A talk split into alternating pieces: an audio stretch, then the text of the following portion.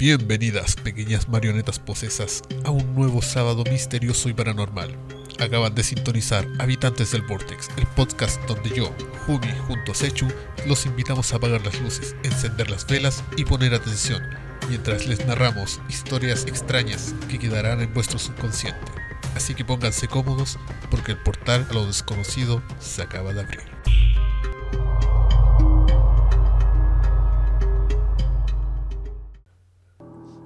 Comencemos. Salió casi bonito, Pero salió.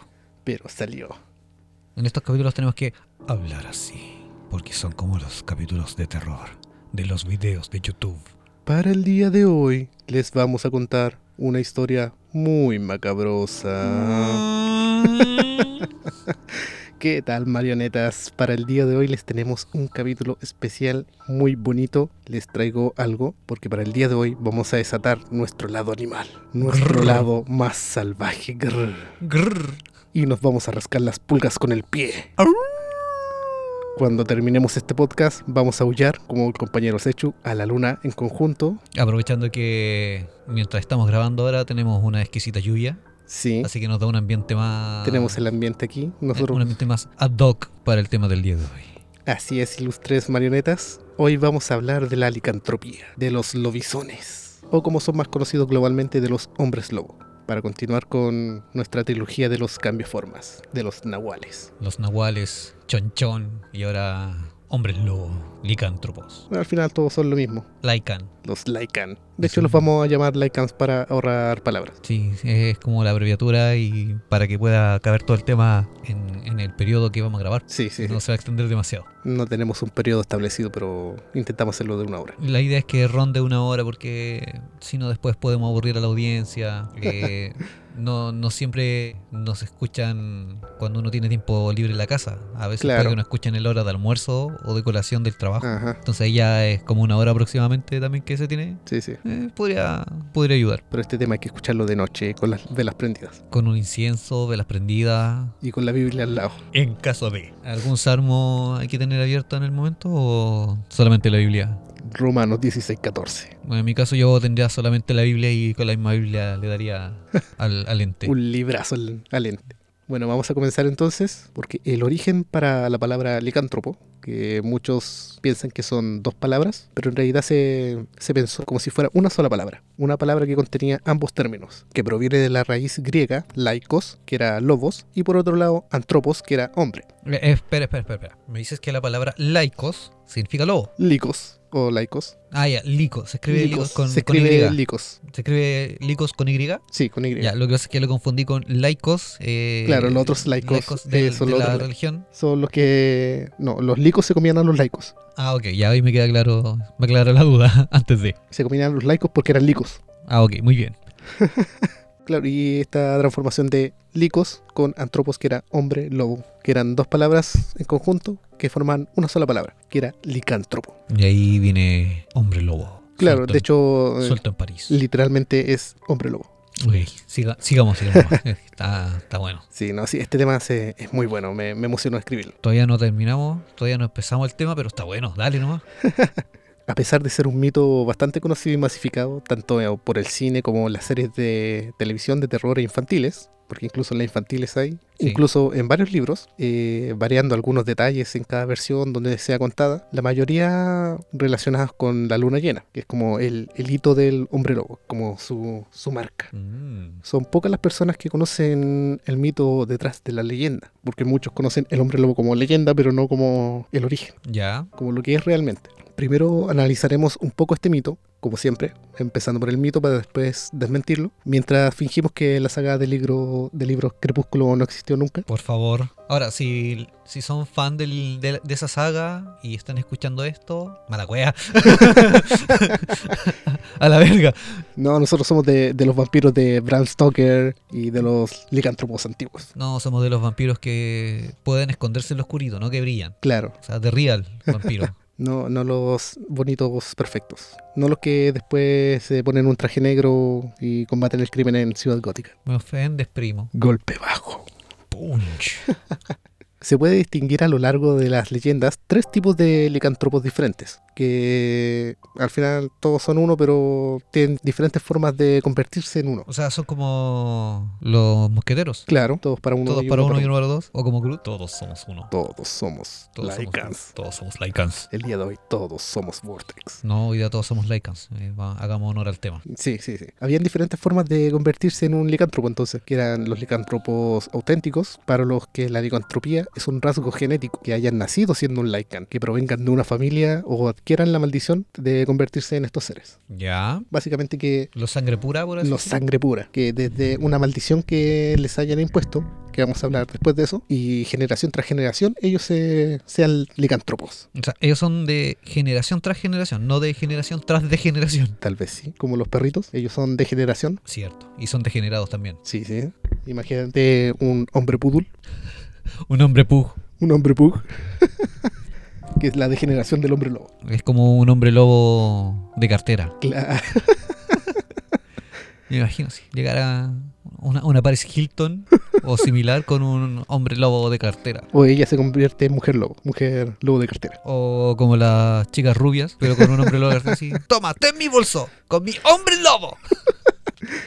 Por otra parte, también tenemos a los licántropos infectados, quienes luego de ser heridos por un hombre lobo auténtico, un raza pura, o después de ser mordidos, rajuñados, se les transfiere esta maldición o enfermedad que lo acompañará cada noche de luna llena. Que esa es la maldición que más se, se esparce en las películas y en, la, en la ciencia ficción, básicamente. Que es donde tienes que encontrar al hombre lobo original y Y acabar el- con él. Claro, tienes que matarlo para que se te acabe la maldición. Ajá. Y que en algunas eh, leyendas de películas, cuando eras dañado por este hombre lobo, eras herido, eh, te aparecía una marca como de un pentagrama en la mano. Claro, y era claro. como la marca de que ya tú te ibas a convertir en algún momento. Claro, como la mordida del vampiro o Correcto. la podredumbre de los zombies. Correcto. Que todos ellos venían, todos tienen esa, esa de que pueden convertir a otro a través de daños. Tienen una saliva muy poderosa estos seres. Y por otra parte, porque tenemos los tres tipos, tenemos a los licántropos artificiales, que son los más cercanos a la tradición de los nahuales. Que si no saben lo que significa es porque no han estado atentos a los capítulos anteriores, porque esto lo hablamos de la semana anterior. Sí, fue el último capítulo que, que tomamos, así que deberían estar. Sí, sí, sí. Ahora, si quieren recordarlo, eh, pongan pausa ahora, Claro, aquí lo esperamos, escuchen el capítulo anterior. porque es importante para esto. Sí,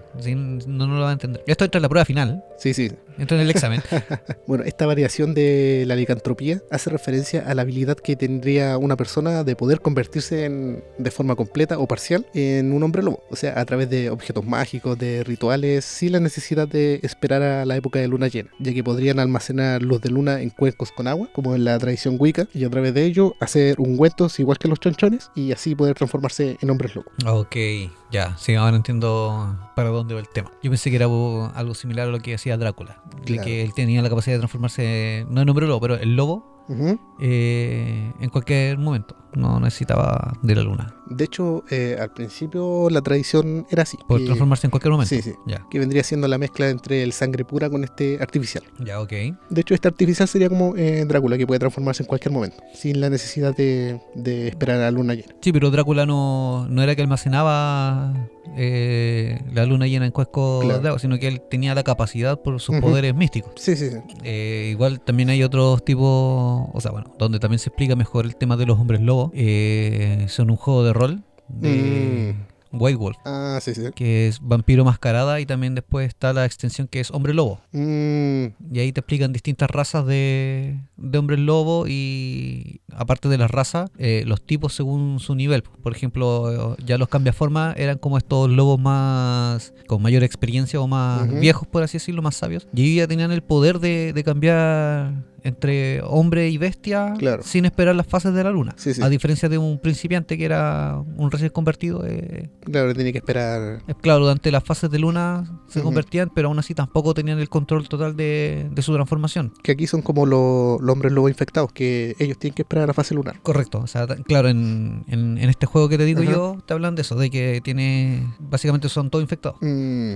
Según lo que yo Bueno, sí, recuerdo y lo tienen que que, convertirse en- y según lo que he visto, porque a lo mejor en el, en el manual del juego, ya jugando hombre lobo, puede que también estén estos Claro. sangre pura, que vendrían siendo a lo mejor como los, los antediluvianos que aparecen en el juego vampiro, que estos serían como también los vampiros sangre pura y no convertidos. Claro, de hecho aquí tengo ese dato, no del juego, pero eh, aunque la idea de la luna llena es de lo más romántico que hay, No fue sino hasta que cierto cronista del Reino Unido, llamado Gervase de Tilbury, entre los siglos XII y XIII por ahí, eh, asociara la transformación con la aparición de la luna llena. Y posteriormente los escritores de ciencia ficción moderna, que comenzaron a utilizar este recurso, eh, implantarlo en la leyenda como el mediador entre la humanidad y la licantropía. Eh, me recuerdo, creo, tal vez estoy equivocado, pero me parece que también había un tema con la maldición del hombre lobo, de que si no lograba ah, quitarse la maldición dentro de un determinado tiempo, después quedaba como lobo para siempre, como bestia. Voy a eso también. Ah, ya. porque todo viene de, de algún lado. Bueno, eh, aunque no hay un acuerdo sobre cuándo se originó realmente el mito sobre la licantropía,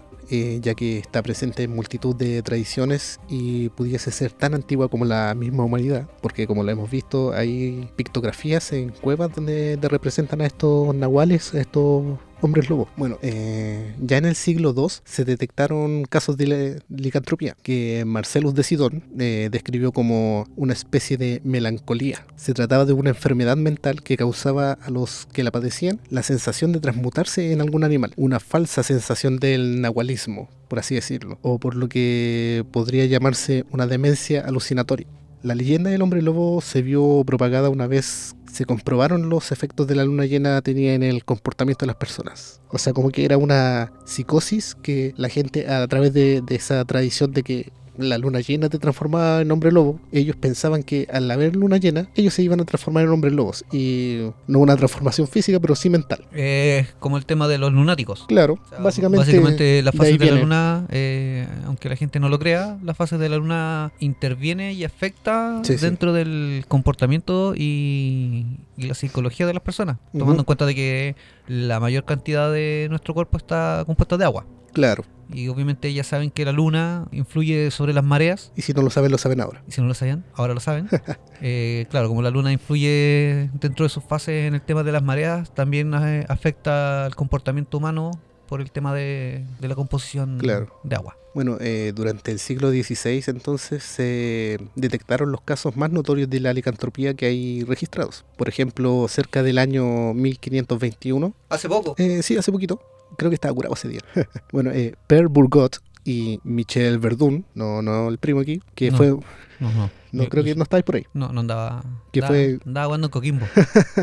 Bueno, esta fue una famosa pareja de asesinos en serie. Fueron acusados de licántropos y fueron ejecutados. Otro de los casos más sonados fue el de Peter Stump, en Alemania, por ahí cerca del año 1598, cuyos vecinos afirmaron haberle visto en su forma animal y más tarde volver a su forma humana. Peter fue acusado de hasta 60 asesinatos en un mismo día. ¿Cómo haces eso? O sea, sería fácil si me dijeran que el tipo lanzó una granada dentro de un colegio o en un lugar donde había mucha gente, pero hacerlo de manera individual por persona, 60 personas en un día. Bueno, él era un licántropo. Aún así, es como, no sé, tendrías que hacerlo en un lugar público donde hay mucha gente para ahorrar tiempo. De hecho, eh, él fue ejecutado tras confesarse como asesino, violador y caníbal. Él afirmó que él lo hizo. Ahora la, la pregunta del millón. eh, ¿Realmente habrá sido En ese el orden. culpable? No, también en ese orden. ¿O culpable de todos los crímenes? Porque tomemos en cuenta de que según la psicología criminal y de asesinos en serie, hay algunos que se toman la autoría de crímenes que no cometieron Mm. solamente para tener cierto prestigio criminal. Claro. Y al final los terminan ejecutando y todo, pero ellos en su psiquis sienten que mueren como héroes dentro de los criminales. Claro, ellos son sus propios héroes en su mente. Entonces habrá sido como con tanto... Bueno, no- es que eso también viene relacionado con que en esa época, y un poquito más antes, eh, básicamente se hacía lo mismo que con el oscurantismo y la casa de las brujas, donde podías acusar a una persona de ser tal y cual cosa. Y a punta de tortura y cosas así, la persona terminaba Ajá. confesando aunque no lo fuera. Y ahí tenemos lo que es lo lunático, que el, la licantropía al final es una enfermedad mental.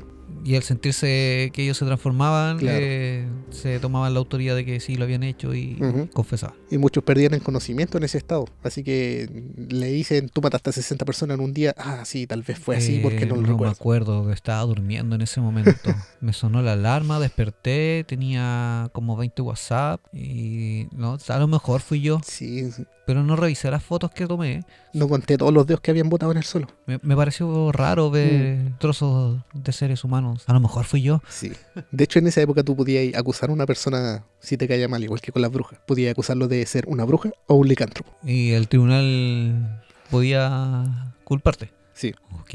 Una cosa así de como, oiga, oficial, eh, ¿sabe qué? Yo vi a mi vecino asesinar y devorar un bebé y tres ancianitas. Ajá, pero eh, notó si su vecino tenía más pelo en la espalda, porque de eso depende de la rapidez de lo que iban a llegar los oficiales. Bueno, eh, cuando voy de visita a tomar once y entro al baño, eh, sí, hay mucho pelo en su cepillo, pero no es como estos cepillos comunes para el pelo, es como, no sé, tiene cosas para perro, pero él no tiene animales en la casa. En el baño no, no hay un retrete, pero hay harto papel de diario en el suelo. Su, su cama eh, no, no- nunca está estirada, está como enrollada en la ropa de cama, la sábana. ¿In- ¿Influye eso, mi oficial? No, está claro. Eh, su vecino es un hombre lobo, eh, lo vamos a enjuiciar. Muchas gracias. Cuánta eficiencia. Es como aquí, con los vendedores de, de fruta contra los traficantes. Igualito. Cualquier parecido con la realidad es meramente coincidencia. No representa necesariamente el pensamiento de la plataforma en la que estés escuchando este podcast. Bueno, eh, esta leyenda del hombre lobo en realidad se remonta mucho tiempo atrás, desde antes de los mitos narrados, en el año 1 antes de Cristo en realidad, donde el poeta romano Ovidio escribió la Metamorfosis. No, no la metamorfosis que muchos conocen por Kafka, Claro, eh, esa es otra metamorfosis. no, esta es mucho más antigua, ¿Será plagio? puede ser. Bueno, la Metamorfosis es un poema compuesto por 15 libros en realidad. Es... Perdón. Un poema en 15 libros. Exacto. Antiguamente se usa muchos libros por una sola cosa, como la vulgata. Es como cuando ciertas personas me envían mensajes por WhatsApp Sí, y la frase me la van escribiendo palabra por palabra. sí, algo así. Antiguamente es que Qué era... horrible. Ovidio era esa persona. O sea, te ponía una palabra por hoja hasta completar los 15 libros. Pero aquí tenías que esperar mucho más tiempo para que te llegaran los 15 libros. Ese es el detalle. A lo mejor era la estrategia así como para venderlos todos, para vender más.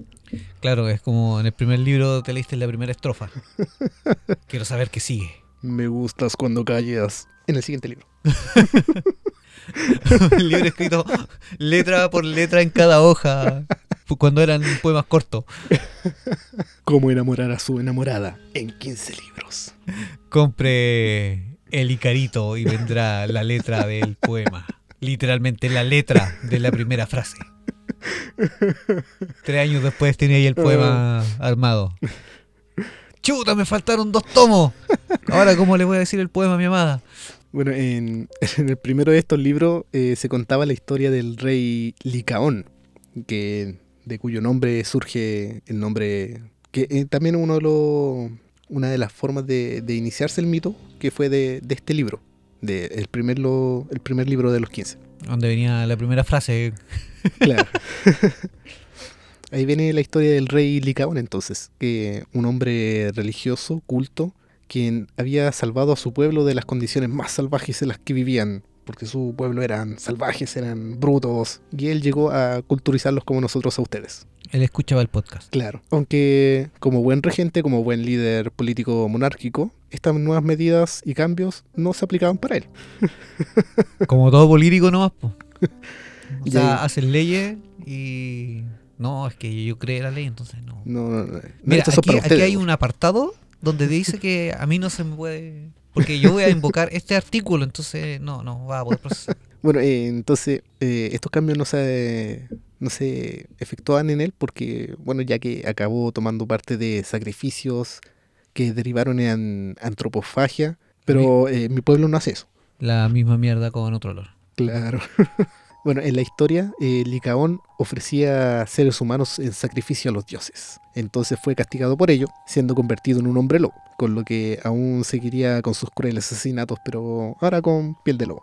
Es similar al, al mito de Drácula. Claro, una cosa así. O sea, se supone que en, en el libro Drácula, al menos en la película de Bram Stoker, eh, o sea, perdón, de Francis Ford Coppola. Bram Stoker es el escritor de, Sí, sí, de el- la novela, el novela. eh, en la película de Francis Ford Coppola se muestra de que Drácula pierde a su amada Mm, claro. y él empieza a renegar contra Dios porque supuestamente como ambos eran muy religiosos, eran devotos, eh, reniega contra Dios porque supuestamente Dios no salvó la vida de su amada, Claro. sí se la llevó. Y ahí es cuando él se convierte en Drácula. No, a Licaón le gustaba el hueveo. Eh, lobo, es que es nocturno, po. Claro, era bohemio. Es como nuestro primo que, que tiene su productora, Claro, Bohemio. claro. Bueno, eh, se dice que incluso a los forasteros que llegaban al pueblo eh, los asesinaba para dar como sacrificio en el altar a Zeus, que era como su dios principal en su panteón que había construido. Entonces, este dios, Zeus, se convirtió a sí mismo en un vagabundo para ver si los rumores eran ciertos y visitar en forma humana a Licaón, quien de inmediato pensó en matar a su visitante, como era su costumbre, pero se enteró a tiempo de que se trataba realmente del, del dios Zeus. Por lo que en lugar de matarlo, lo invitó a un opulento banquete lleno Y de... sacrificó a otro a... De hecho, a eso vamos. al purope. Claro que todo habría salido bien si no fuera porque al rey le gustaba el hueveo, le gustaba hacer bromas, y se le ocurrió la brillante idea de jugarle una horrible, macabra broma al rey del Olimpo, y ordenó entonces que le sirvieran la carne de un niño, presuntamente un hijo de Licaón, y bueno, Zeus se dio cuenta de esto quizás después de algunos bocados, Ya. después de, no sé, como esta pierna es, es muy larga para ser la de un chivo. y entonces, encolerizado el dios, eh, naturalmente eh, condenó a Licaón en convertirse en un hombre lobo, ya que todos sus descendientes se convirtieron también en hombres lobos. Hoy se le conoce como Licaón a una raza de perros africana, Ya. que son descendientes de los lobos. Mira tú. Sí. No sabía que había en África una raza de perros descendientes de los lobos. Lo desconocía. Yo tampoco lo sabía, pero lo sé ahora. Muy bien. Y ahora todos lo saben. aprendiendo y enseñando al mismo tiempo. Sí. Somos eh, alumno y profe a la vez. Somos luchones. Bueno, entonces, esta es una cosa que habíamos hablado antes. Cuenta la leyenda entonces que después de 10 años, si el rey en su forma de hombre lobo no había consumido carne humana, podría volver a transformarse en su forma humana. Pero cada vez que llegaba ese momento, aprovechaba para retomar sus ritos y sacrificios y con cada luna llena, Licaón salía al claro del bosque A huear. a huellar y la hollaba a Zeus para que lo perdonara. Y ahí nace el de que le huyaba a la luna. Sí, Ya. pero cuando se convertía en hombre otra vez, eh, volvía a hacer sacrificios y Huella. no aprende. Es como esos católicos a su manera Claro. que van todos los domingos a confesarse. o como algunos evangélicos que andan por ahí que predican en la calle Claro. el amor al prójimo y todo lo demás, pero eh, en su vida privada golpean a su mujer, Ah, son infieles, roban. Nunca he entendido eso de la religión. no.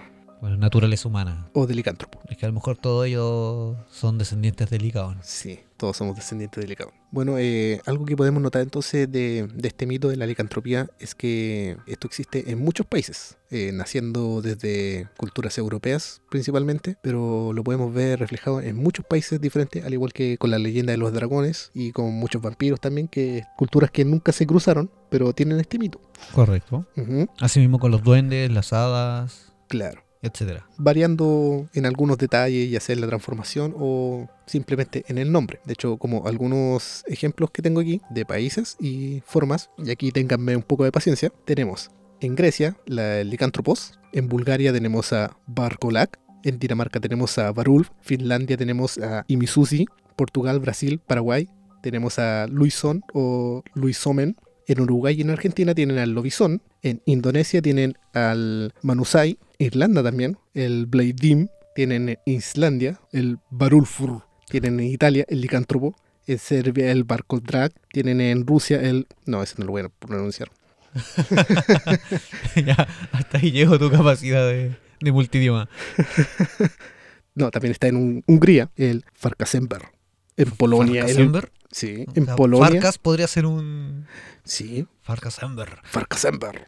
En Polonia tienen el Wirkolak. En Rumania el Barkolak. En Turquía el Kurdadam. En Inglaterra y en el- Alemania tienen el Werwolf. En Suecia tienen el Barulf.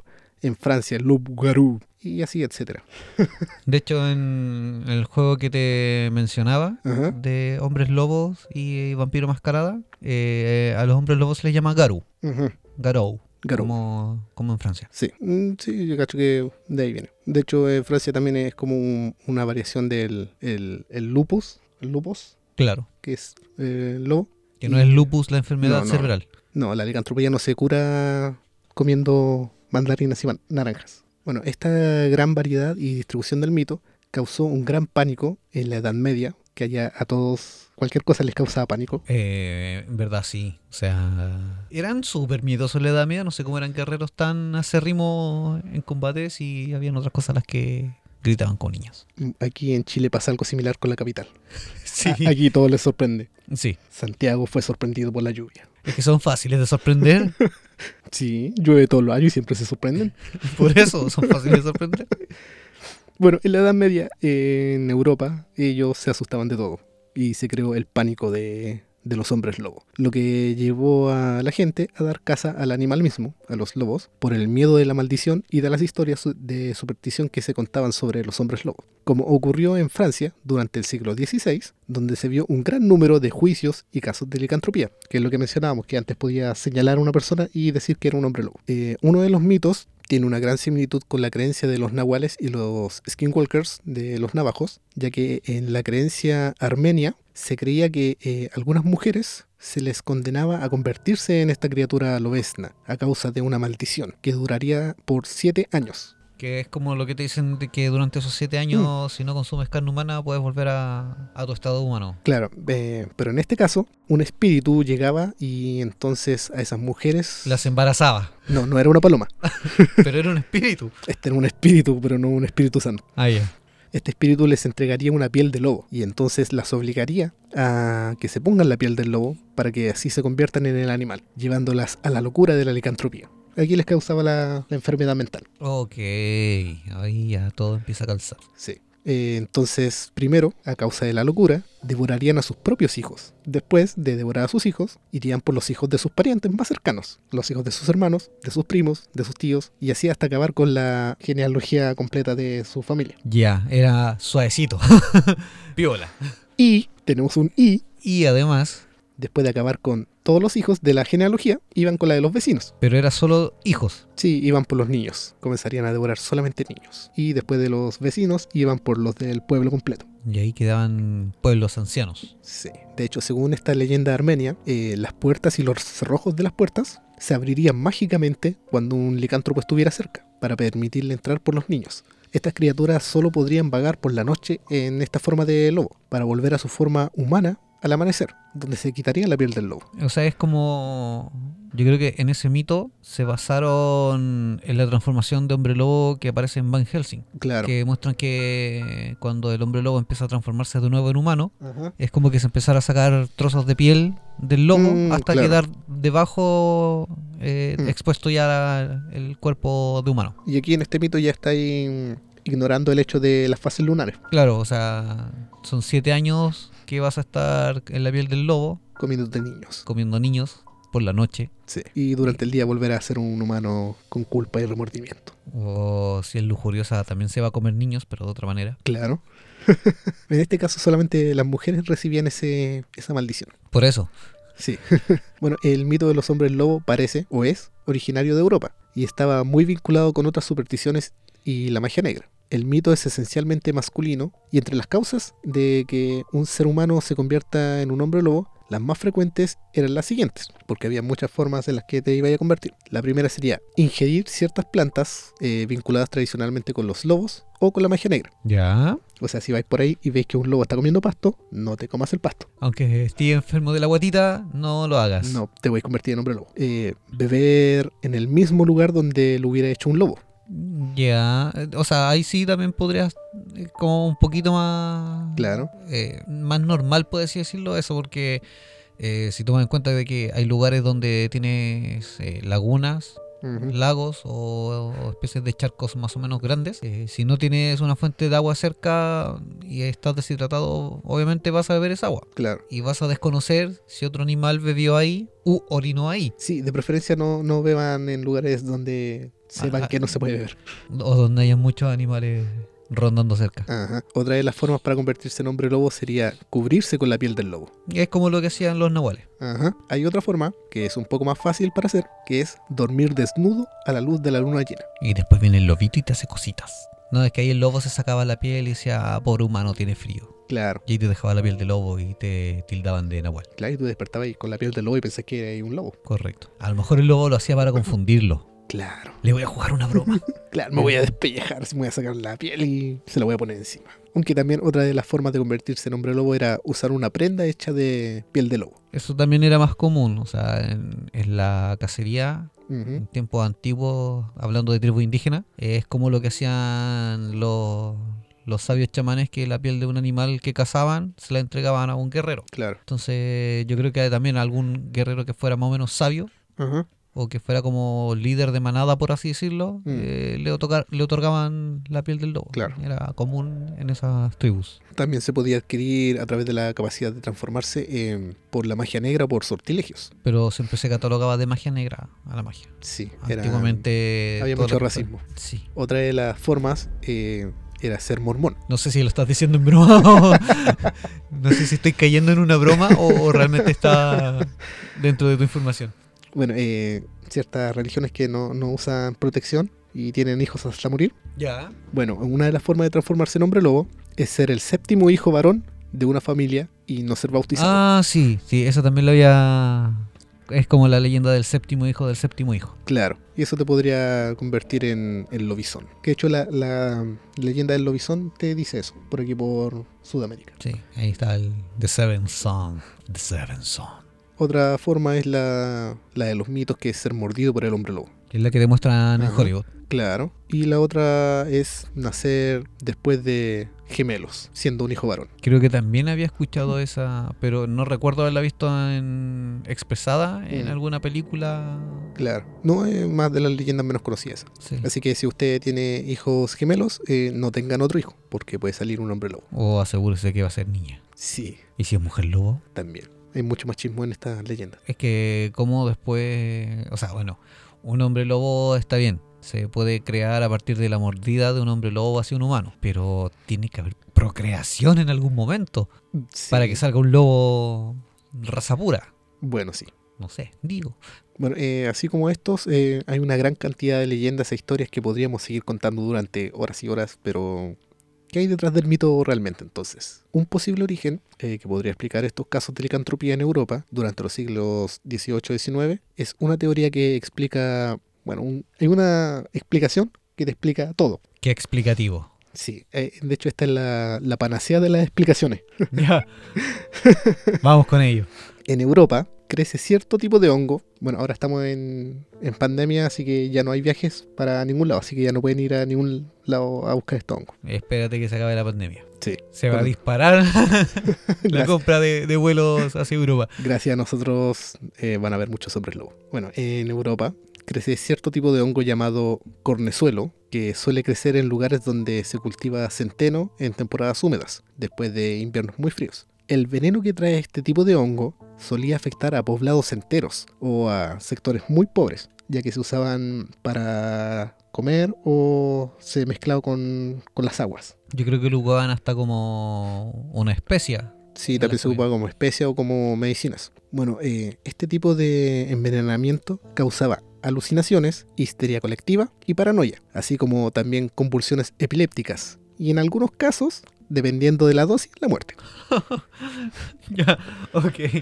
De hecho, el, el LSD deriva de este hongo. Sí, de hecho estaba pensando en la Ujú. rave de fiesta electrónica y cosas así. Claro. Hongos, psytrance, Europa.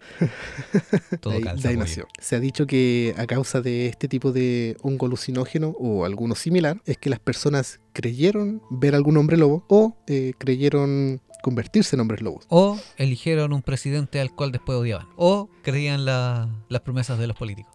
Claro, pero esta teoría solamente explica los casos de un solo sector o zona. Incluso podría explicar ciertas historias de nahuales que usaban eh, hongos y alucinógenos, pero no puede explicar los avistamientos de licántropos alrededor del mundo completo, en civilizaciones que nunca tuvieron contacto entre sí. O sea, igual debe haber algo de realidad dentro de todo el mito.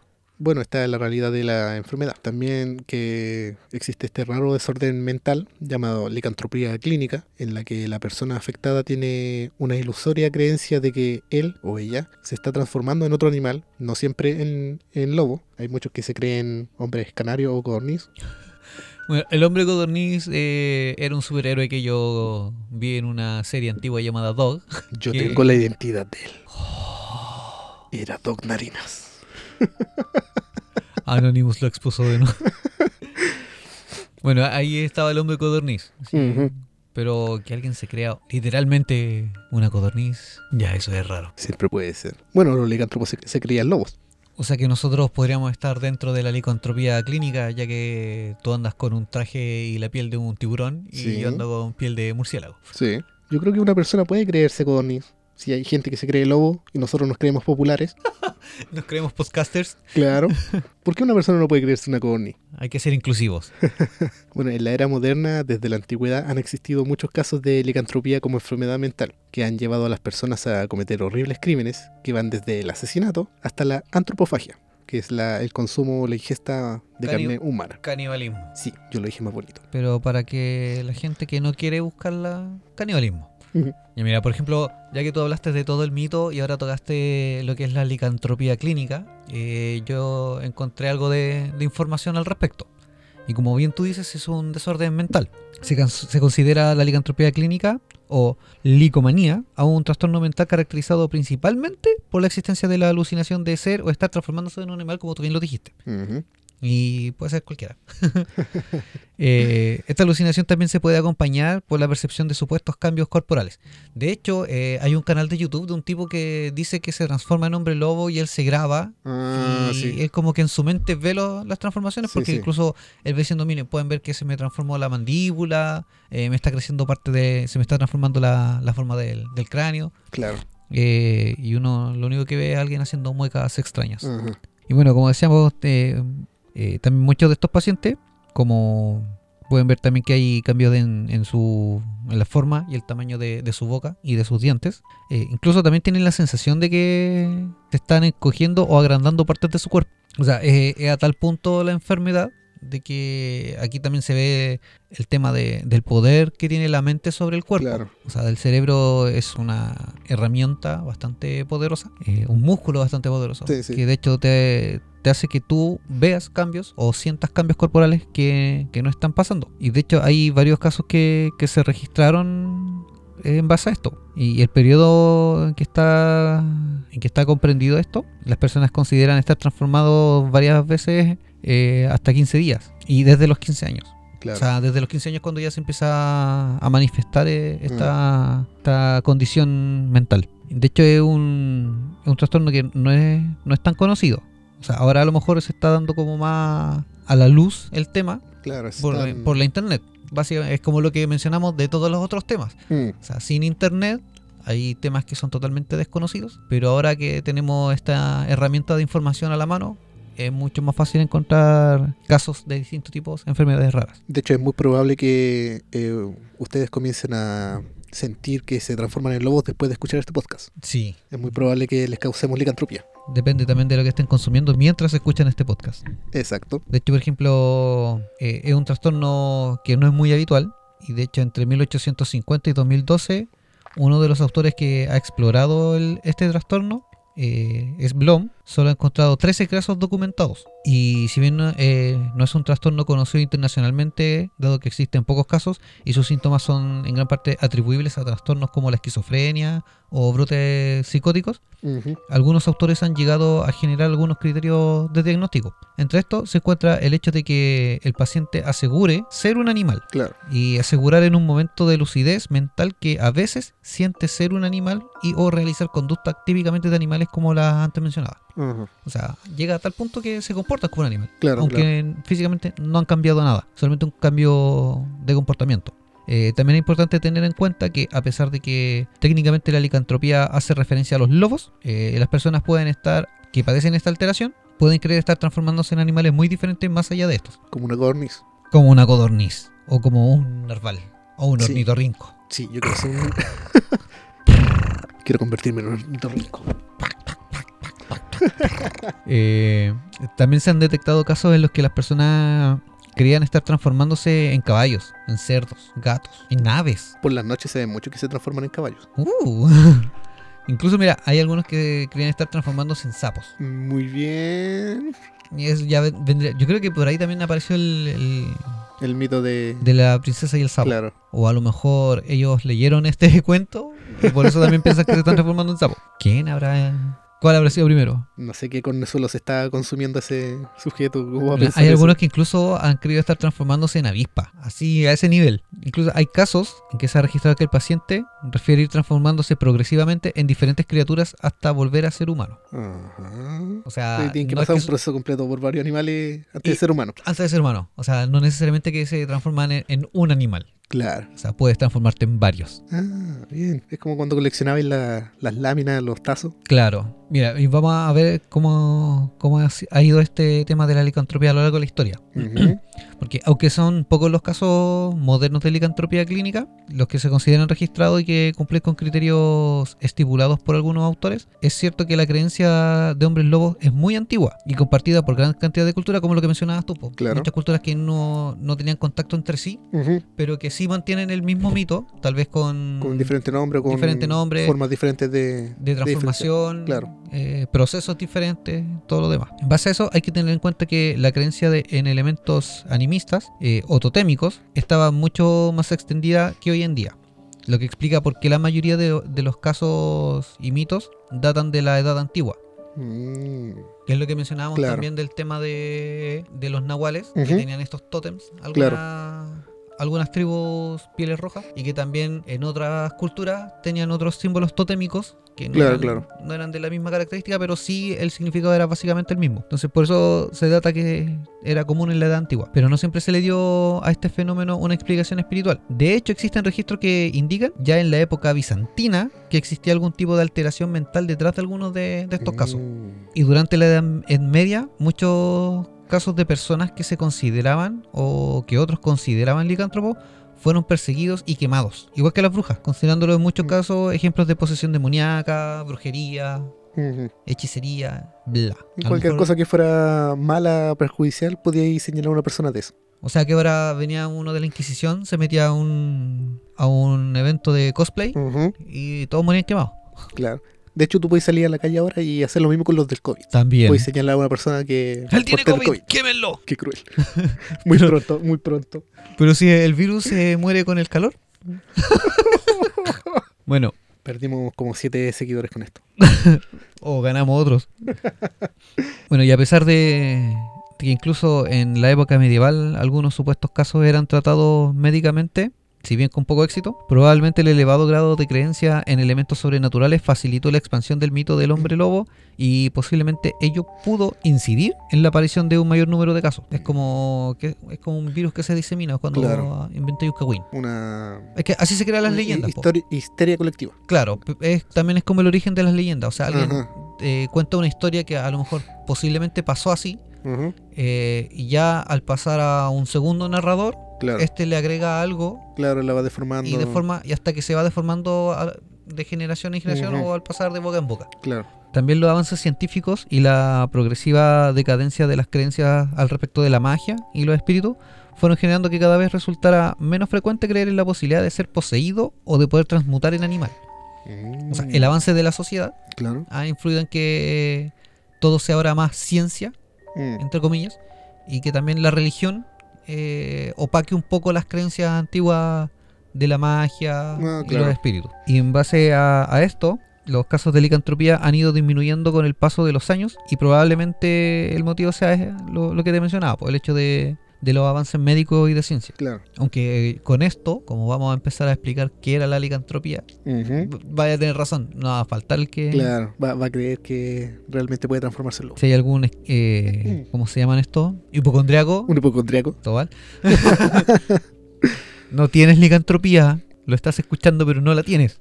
Me salió un sarpullido raro en la mano. eh, me estoy transformando en lobo. Me, me creció, mira mi, los pelos de mi brazo abundan. ¿Y a qué se debe la causa de, de esta alteración mental? Como es un, un trastorno muy poco pre- prevalente, eh, se encuentra en muy pocos casos en todo el mundo y es por ello que se investiga hasta la afección más mínima.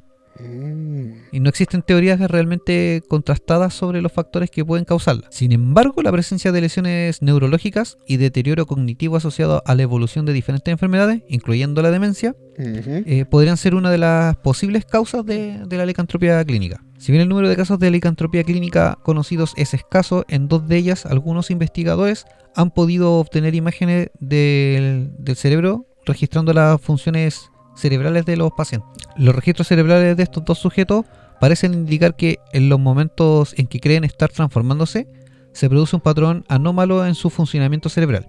En cuanto a la, información obtenida por la neuroimagen, se ha observado la presencia de alteraciones en las regiones del encéfalo que procesan la propiocepción y la percepción sensorial, estando la corteza somatosensorial alterada. Es que las palabras clínicas que ponen no pueden decir la parte de adelante del cerebro falló Claro. y la, la lateral izquierda también altera un poco. No, No, no puedes decir te has fallado el mate. claro. O sea, básicamente la, la alteración mental es de, dos de ciertos puntos claves del cerebro Y afectan de manera potencial la percepción real de, Claro. de estos pacientes. Es que sufren esta alucinación y ellos ven eh, que se están transformando. Yo creo que es algo similar a lo que pasa con las personas anoréxicas Claro. o bulímicas, que al verse en el espejo su percepción mental las ve en un estado de sobrepeso Claro. cuando realmente no es así. Están bajo el peso que deberían estar. Es como cuando vayas a la disco después de tomarte unos tragos, te miráis el espejo y pensáis que estáis mino. Claro, está ahí Estáis chopico. Pensé que, que estáis de matador, pero estáis todo torcido. Mira, otras teorías diferentes que, que autores diferentes han sostenido a lo largo de la historia han expuesto que esta alteración mental puede ser debida a algún tipo de remanente de la evolución sociocultural como especie, Mm. siendo frecuente en culturas antiguas que se mm, eh, imitaran al lobo y otros animales con el propósito de obtener sus características asociadas. O sea, fuerza, Ah, velocidad, claro. destreza. Como lo son los monjes Shaolin, Claro, que imitan ciertos la- animales en, los animales y sus fuerzas. Entonces eso también le ayuda a- generar Claro. eh, y ganar ciertos combates. Mm. Quienes tienen dichas alucinaciones podrían estar buscando inconscientemente adquirir las cualidades de los animales con los que alucinan, como una manera de afrontar situaciones de frustración o estrés. O sea, Mm, yo creo claro, que en la actualidad podría darse también este tema, eh, considerando que el confinamiento te causa un estado de estrés mucho mayor que se te puede causar por un trabajo o por una situación eh, difícil que, que se puede resolver en poco tiempo. Es como lo que le pasa a las personas que tienen personalidad múltiple, que su mente se, fra- Se va fragmentando. en, en cuanto a lo que necesite en ese momento. Claro, que también es por, por situaciones... eh, De, de alto estrés o claro. de, de trauma. situaciones extremas. Esa Claro. es la, la frase que buscaba. Que a lo mejor esto también puede ser un, un hombre lobo o una personalidad alterna. Que Sí. muchas personas dicen que no recuerdan ese episodio. En las personas que se fragmentan eh, mentalmente también pasa lo mismo. Cuando Ujú. tienen estas personalidades múltiples, eh, supuestamente que la personalidad que está a cargo del cuerpo en ese momento eh, hace que, que se duerman las otras. Claro. Entonces, al cambiar de personalidad, el, el dueño del cuerpo, por así decirlo, o el que era el personaje sano, eh, no recuerda nada Claro. Bueno, ninguna personalidad recuerda nada en su periodo de. en su periodo de de, dormido. Sí, de letargo. Desde el psicoanálisis también se ha explorado la visión de la transformación como el hecho de dejar de ser lo que somos, siendo dicha alucinación una forma de evitación de la culpabilidad o del afrontamiento de conflictos. O sea, eh, es como un escudo Claro. para, para evitar eh, asumir ciertas consecuencias. De hecho, aquí tengo la historia, una historia esperando para después de esto. Ya mira, también como podría surgir, o sea, también podría surgir como maximización mental de los cambios corporales que vivimos a lo largo de nuestro desarrollo evolutivo. O sea, eso se refiere también con un remanente. Cuando Claro. Nosotros cuando aparecimos en la Tierra como seres bípedos, eh, éramos animales, éramos básicamente un simio. No que estábamos hechos de barro. No, estamos hablando científicamente, Ah, ya, primo. perdón. No, cuando evolucionamos de una microcélula hasta... Claro, cuando salimos del agua a salir del agua como Homero. pescaditos y eh, éramos animales, era nuestra supervivencia y teníamos rasgos salvajes, no, no razonábamos hasta que Ajá. empezamos a evolucionar. Entonces se refiere a de que quedó este remanente en el cerebro, que con la evolución quedó como dormido y en algunos pacientes este remanente se desarrolla Claro. y despierta tu lado animal. Que ahí los pacientes tienden a asociarlo con, con los lobos, porque sienten como que el feroz eh, es como el icono de los feroz, Claro, en lugar de un gorila. claro, eh, cuando el gorila también se enoja, Ajá. eh, si bien dentro de, de la sociedad que ellos tienen pueden ser entre comillas civilizados, a veces los animales son claro. más civilizados que los humanos, cuando el, el gorila, sobre todo el macho alfa, es pasado a llevar o tiene que defender su, su territorio o defender su, su autoría, su cargo dentro de, Claro. de la sociedad, eh, saca su lado más animal. Y yo creo que también eh, es como lo mismo que pasa con los humanos cuando llega un momento de rabia tan extrema que dicen que a ti se te borra todo Mm. y actúas de manera irracional y prácticamente animal. Que a veces Claro. como que emites rugidos, eh, tienes una fuerza física fuera de la normal Claro que una, una subida de, de adrenalina. adrenalina. Y también no recuerdas lo que hiciste. O sea, después Sí. que tu cerebro se calmó y ya liberó todo ese estrés, eh, no sabes lo que hiciste, pero empiezas a, a reaccionar y después cuando te cuentan caes en un estado de culpabilidad. Claro. Eh, también la, vamos a ver a qué trastorno se le asocia la licantropía. Eh, si bien tiene características especiales en relación a otros trastornos, como la afectación de las áreas cerebrales que regulan la propiorecepción, propiocepción, es posible considerarlo como parte de síntomas de otros trastornos mentales y neurológicos. El trastorno con que más frecuentemente se asocia esto es con la presencia de la, de la esquizofrenia. Si bien las alucinaciones en este trastorno suelen ser auditivas y no tanto senestésicas o apáticas como en, los como en la licantropía. Otra afectación a la que se asocia el trastorno delirante crónico. En general se considera un trastorno de tipo psicótico. Además de ello, se ha asociado a la experimentación de episodios maníacos, en que pueden aparecer diferentes tipos de alucinaciones. Mm. O sea, O sea- son, son episodios de episodios de, de alto estrés que te produ- producen esta histeria, estas alucinaciones. Correcto. Claro. Y también se le asocia en parte a la esquizofrenia, eh, considerando que la esquizofrenia, los pacientes que la, que la padecen, dicen que ellos escuchan voces. Sí.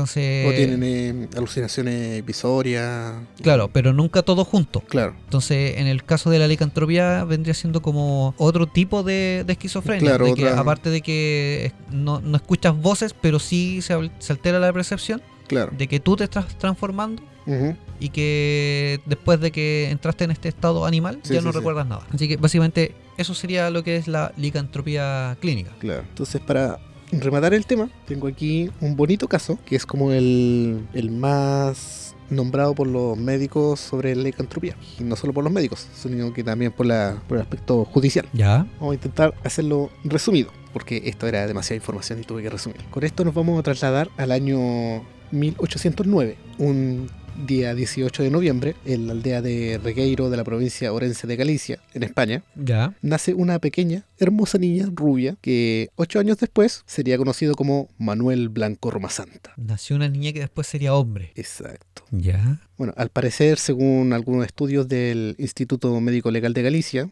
aquí podríamos encontrar un, un caso de hermafroditismo. Es decir, que al nacer tenía sexo femenino, pero segregaba gran cantidad de hormonas masculinas, lo que le traía problemas de que le hacían sufrir fuertes episodios de agresividad, que es eh, podría explicar un poco el trastorno que sufriría después. Ah, ahí está. Nació como niña, pero se transformó en un niño por sus hormonas. Comenzó a transformar su, su sexualidad. De hecho tenía los órganos femeninos, pero con esta hormona le fue creciendo la barba, se Sí. puso pelado y... Correcto. Era, era una mujer barbuda. Pero se, se decía que tenía rasgos muy femeninos. Bueno, eh, al parecer y según algunos estudios se decía de él que era una persona culta para aquella época, ya que sabía leer y escribir, que fue un estudiante ejemplar mientras estudiaba, aunque decidió abandonar la escuela para trabajar bajo las órdenes de su tío Ramón Roma Santa López en una sastrería. Y como era común en aquellas épocas, además de aprender la labor del sastre, también aprendió el arte de los jabones y de los perfumes. Así como el barbero que es médico, El barbero que era peluquero, barbero y dentista, claro, y a veces hasta cirujano, claro, te iba a ir a afeitar y te aprovecháis de cambiar el riñón. y te sacaba el amor del juicio. Todo en la misma silla. Era la época luchona. Todos eran luchones.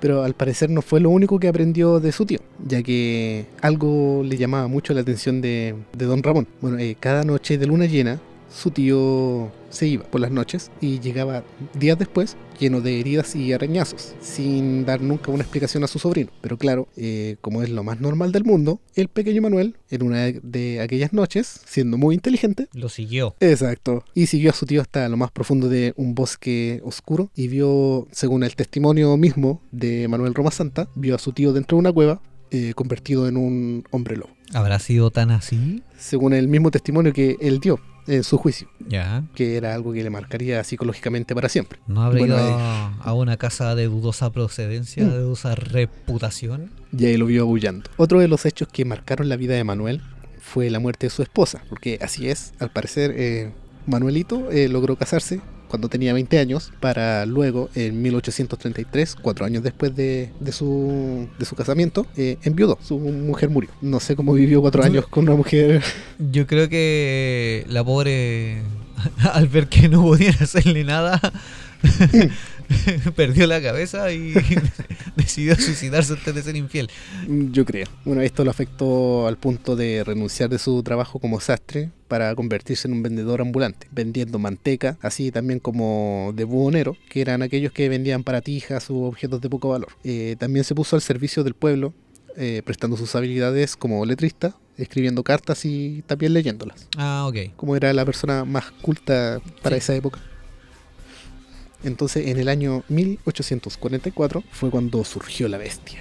En Ponferrada, otra ciudad española de la comarca leonesa de, de Bierzo, donde fue encontrado el cadáver de don Vicente Fernández, el alguacil de la ciudad. ¿No es Vicente Fernández el cantante mexicano? Lo pensé mientras lo escribía, creo que canté una canción mientras escribía. bueno, este alguacil eh, tenía ciertos choques con, con Manuel. Ya. Porque al ser historias que eh, se contaban de él, él lo quiso echar, quiso cerrarle su puesto de, de ventas. Y entonces Manuel lo invitó a caminar para hablar y zanjar algunas cuestiones. Y ahí acabó con el problema. Literalmente acabó con el problema. De hecho, la mujer de Vicente los vio irse ambos juntos, De la mano. claro, pero nunca los volvió a ver. A pocos kilómetros de Pardebé, una localidad cercana, encontraron el cadáver descuartizado de don Vicente. Uh, O sea, lo llevó a la lejos para descuartizar. Pero obviamente todos sabemos que no debe salir con un desconocido si hay luna llena. Es como lo, lo más lógico. No sabes si es un hombre lobo, como el COVID. o sea, puede- cualquiera puede tenerlo. sí. Bueno, eh, este caso no quedó impune entonces. Sí, obviamente eh, trae sus repercusiones. Claro. El tema. Aunque, igual que como la justicia de ahora, tan eficientemente, 14 meses después del siniestro, Quedó libre. no, el juzgado de Ponferrada recién lo vino a condenar. Ah, ya. 14 meses después de matar a Vicente, condenaron a Manuela a 10 años de cárcel. Pero, obviamente, no se presentó. Oye, eh, estás condenado, tienes 10 años, tienes que presentarte el próximo lunes en la cárcel. Ok. Ok, que me esperan sentadito. Entonces lo, lo declararon como rebeldía e iniciaron una búsqueda y captura de él, con sus cartelitos y todo, como en el viejo Se oeste. busca, vivo o muerto. Pero claro, Roma Santa ya había huido de la justicia y decidió instalarse en una pequeña villa de Orense llamada Rebordechao, también provincia española lejana de donde había sido condenado. Ahí había logrado ocultarse bajo el nombre de Antonio Gómez, bueno, inteligente el niño, Sí. ya que su actitud era en apariencia la de un hombre común, eh, bastante amable realmente según los pobladores, eh, ayudando a los pobladores, ganando su confianza de todos, ayudando a las personas a cruzar el bosque para llegar de su destino, eh, desde su poblado, que siempre viajaban a otros lugares y tenían que cruzar el bosque obligadamente. Roma Santa los ayudaba, pero estas personas nunca llegaban a destino. Ya, déjame hasta ahí. O sea, lo aprovechaba de, de, de saciar su sed de sangre Se los comía y no de la forma buena. y... Ok. Según los registros, eh, al llevar a las personas a lo más oculto del bosque, comenzaba con los asesinatos, mordiendo a las personas hasta la muerte. Era un hombre lobo. Sí, aparte caníbal. ayudado con grandes garras que, te- que poseía, según decían. Porque al parecer, al igual que su tío, cuando llegaba la luna llena, él también se convertía en un hombre lobo. Es de familia el Es tema. de familia. Cometió alrededor de 13 asesinatos, siendo preferentemente mujeres y niños que engañaba para llevarlos a los bosques. Uy. Bueno, 13 asesinatos según lo que pudieron encontrar. Sí, o, O sea, sea, pueden haber sido muchos más. Entre contando las piecitas, porque si se los comía igual... A ver, ¿cuántas manos encontraste? ¿Cuántos cuerpos podemos armar? Trae las piezas del rompecabezas para acá. Bueno, eh. ¿Qué hace aquí? Cierto rumor entonces comenzó a surgir alrededor de este enigmático personaje que decía que se decía que él vendía manteca y una milagrosa pomada a base de grasa humana de sus víctimas. Y esa la untaban en los cuellos de las mujeres para que bajaran 7 kilos de, de peso. A lo mejor. Porque él, claro, él vendía manteca y vendía una pomada que tenía un olor muy fuerte. Claro, y tenía que obtener materia prima de algún lugar. Sí. De hecho, eh, muy cariñosamente los pobladores lo apodaron el sacamantecas. Muy elegante. Sí, eh, Aunque también se ganaba la vida vendiendo las pertenencias personales de sus víctimas y ocultando sus delitos escribiendo cartas con historias que supuestamente provenían de los muertos. O sea, escribía cartas a mano, eh, fingiendo ser estas personas que había matado y decirles que se habían ido o escapado a algún lugar. claro, o sea, era su coartada perfecta, aprovechando de que él era letrado, culto e inteligente, Claro. eh, lo hacía superior ante el resto de- del poblado. Y después te cobraba por leerla. Más encima. Comenzó a levantarse entonces sospechas de que en realidad era culpable de la desaparición de las personas, por lo que Roma Santa huyó hasta Portugal. Pero claro, en su camino, por cada localidad que recorría, dejaba un número de desaparecidos y muertos. Pero como era natural, en la población toledana de Escalona, eh, Roma Santa fue atrapado por las autoridades para luego ser trasladado hasta Alaris donde, eh, para ser enjuiciado. Ya, Tuvo su final, como dicen, la justicia tarde, pero llega. bien tarde. No, imagínate, o sea, mató al alguacil y 14 meses después recién Sí. hicieron el juicio. Mm, Y piensa en todos los poblados que recorrió matando gente. Correcto, y después hasta que por fin lo pudieron atrapar y, Claro. Y hacerle su juicio. De hecho, aquí viene la sorpresa, viene lo bueno. Luego de ser apresado, Roma Santa reconoció el asesinato de solo nueve personas. O sea, eh, sí maté mucha gente, pero fueron nueve nomás. ¿eh? Roma Santa, eres un genio. Eh, según lo que recuerdo eran nueve. O sea, eh, como él pensando que iba a minorar la sentencia por matar nueve en vez de 17. Claro. Bueno, y aunque realmente no se conocía el número exacto de las víctimas, porque muchos estaban en pedacitos, se declararía que habría alcanzado los 17 muertos. Eso según la sentencia. Pero según lo que. según las pistas que he encontrado. Claro, según las huellitas. Los trocitos. Bueno, eh, durante el juicio de los asesinatos, el licántropo llegó a explicar ante el tribunal el porqué de su maldición. Y ahora vamos con las palabras que él dijo. La primera vez que me transformé eh, fue en la montaña de Couso. Me encontré con dos lobos grandes de aspecto feroz. De pronto me caí al suelo, comencé a sentir convulsiones, me revolqué tres veces sin control y a los pocos segundos yo mismo era un lobo. No, entonces él no era Nahual, que eh, se revolcó tres veces y eran siete. Ah, sí. Eran siete volteretas. Estuve cinco días merodeando con los otros dos, hasta que volví a recuperar mi cuerpo. El que usted ve ahora, señor juez. ¿Y eso se la creían? ¿Tú crees? Estamos hablando de época antigua. De hecho, un dato que no, no mencioné aquí es que señor Roma Santa solamente medía un metro treinta y siete. O sea, chiquitito pero peligroso. Era, ah, él era el lobo de bolsillo. Ahí está el lobo de... está el lobo de cartera. Toma mi bolso. Con mi lobo. Siguiendo con las palabras de Roma Santa, de hecho, él medía un metro treinta y siete. Los otros dos lobos venían conmigo. No, A- así me lo da- imagino. Pero da más misterio la otra voz. Es que, eh, me lo imagino así, como Mickey Mouse. ¡Hola! ¡Somos lobos! ¡Qué alegría! ¡Oh, ¡Osuros! Señor Roma Santa, por favor, pasa al estrado. Pónganle unos libritos para que se siente, para que alcance. Traigan el cajón de tomate. Sí, el de la señora que le dieron vuelta a la verdura. Tráigalo. Bueno, y cito. Los otros dos lobos venían conmigo, que yo creía que también eran lobos. Cambiaron a forma humana. Eran dos valencianos. Uno se llamaba Antonio y el otro Don Genaro. Y también sufrían una maldición como la mía. Durante mucho tiempo salí como lobo con Antonio y Don Genaro. Atacamos y nos comimos a varias personas porque teníamos hambre. Fin de la cita. Está procesando. Sí, to- todavía estoy procesando. eh, Es como, no sé, fui a- al cerro, vi dos lobos grandes, me transformé y después salí con ellos pensando que eran lobos, pero no, se transformaron en humanos. Y después se hicieron amigos y salieron juntos. Y salían a carretear juntos. Y esperáis que te crea el juez eso. O sea, ya, ya está ahí enjuiciado, ya dijiste que asesinaste gente. Hagámoslo espectacular. Claro. Hagámoslo glorioso. Con estilo. Bueno, si me van a enjuiciar, me van a encerrar y me van a matar, que me maten por, con razones buenas. Que, que hay, mi hay que historia ser todo un rockstar. vio que la, la señorita está escribiendo todo lo que decía. Ah, vamos a dar una buena historia. Que quede para la posteridad. De hecho, el juicio duró aproximadamente un año y recién el 6 de abril de 1853 el juez de Alaris dictó sentencia. La condena a la pena capital por garrote vil y a una indemnización de mil reales por cada víctima. O sea, tenéis que pagar Y después te y mataban. después te matan a garrotazo. Pero lo habrán tomado en ese orden porque me dictó la sentencia de morir a garrotazo y más encima pagar. Roma Santa, eres un genio. Después salía con la foto del negrito así. Pero todavía no llegamos a la mejor parte. Ya, sigue, sigue aún. Todavía sigue. Bueno, el abogado defensor de Roma Santa, o sea, alguien fue tan tonto como para No sé si se, se estaba divirtiendo o de verdad estaba defendiendo a Roma Santa. Sí, para Pero- tener un abogado defensor.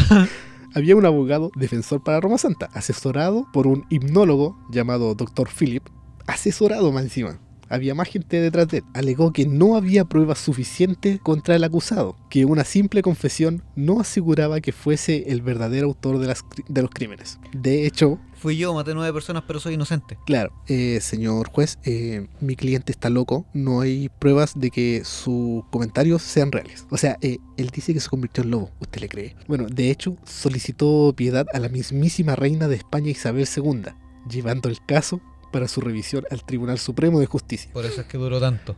La soberana, la soberana vieja, bueno, era- no, no de forma despectiva. bueno, eh, La soberana anciana. la, la mandataria terminó firmando una orden conmutando la sentencia a muerte de pasarla de pena de muerte a una cadena perpetua. O sea, no te vas a morir por un garrote, pero vas a morir violado en la cárcel. Sí. ¿Cómo convenció el famoso hipnólogo a su majestad? Aludiendo a una simple enfermedad mental que le impedía ser pleno dueño de sus actos. Lo A, acuso de demencia. acusó de demencia. Gracias al indulto real, el bautizado como el hombre lobo de Alaris salvó su vida, quedando con una sentencia de cadena perpetua. Pero ya en 1863, Roma Santa encontró la muerte estando en la cárcel de Ceuta al contraer cáncer de estómago, provocado quizás por la ingesta insana de carne humana. El mismo canibalismo lo mató. Su maldición terminó matándolo. Sí, Pero lo que me causa extrañeza eh, de que estuvo en la cárcel y no hay registros de que se haya alimentado del otro reo. no, de hecho no, no hay ningún registro de ello. Tampoco hay- hay datos históricos al respecto. O sea, o estaba muy piteado el hombre. De hecho, mientras investigaba, encontré el diagnóstico médico, encontré los papeles judiciales, está todo. ya. Están los retratos hablados y es un... No es el retrato hablado como, como el que se lee en las noticias. No, no es como el retrato del peruano. Ah, ya. Y esa es la historia de resumida de Manuel Roma Santa. Una historia digna para, para este podcast. Una historia digna de ser absorbida por el Vortex. Como para llevarla a una serie o película en Canal Sci-Fi. Me parece que hay una película... ¿Sí? Me Pero- parece. Ha- Habría que investigarlo. porque Ajá. si, si está, ojalá sea bastante interesante como para que sea digna de ver. Que no sea una pérdida de tiempo. Pero eh, eh, bastante anecdótico el tema de, del juicio. Con Manuel Roma Santa, interpretado por Gary Olma. No, no sé, no, no encuentro a alguien más de baja estatura como para interpretarlo. Eh, Steve Buscemi, Sí, pues, con esa cara de loco. eh, que no, no podéis tenerle miedo a alguien de un metro treinta y siete. No, pero dicen que el veneno viene en frasco chico. y el hombre lobo también. No alcanzaba más. Era lo que quedó de la maldición. Y por alguna razón me lo, me lo idealizo cantando una loba en el armario. Shakira. Una loba en un cajón de tomate. Oh. Bueno, hoy, hoy sí fue un capítulo más extenso Sí, que el resto, lo ameritaba. lo ameritaba. Eh, así que volvemos a despedirnos hasta el próximo viernes, donde tendremos un viernes normal. Volveremos. Sí, Volveremos a la normalidad. volveremos a la normalidad el día viernes. Y el día sábado volveremos a los mitos chilenos. Volveremos a los mitos chilenos. Están muy solicitados desde el extranjero y desde el nacional. Yo aún no puedo adelantar qué tendremos para el día viernes, porque No. también la lista está no es tan extensa como la de los sábados, pero los temas son igual variados. Sí, es sí. difícil elegir uno y, y poder tener la información correcta. Claro. Como mencionamos en el, en el episodio de ayer, eh, ya estamos avanzando en los próximos capítulos, pero ninguno lo tenemos avanzado lo suficiente como para decir, ya, se viene Claro. este tema. Así que quédense atentos a nuestras redes sociales y ahí estaremos avisando de qué vamos a hablar.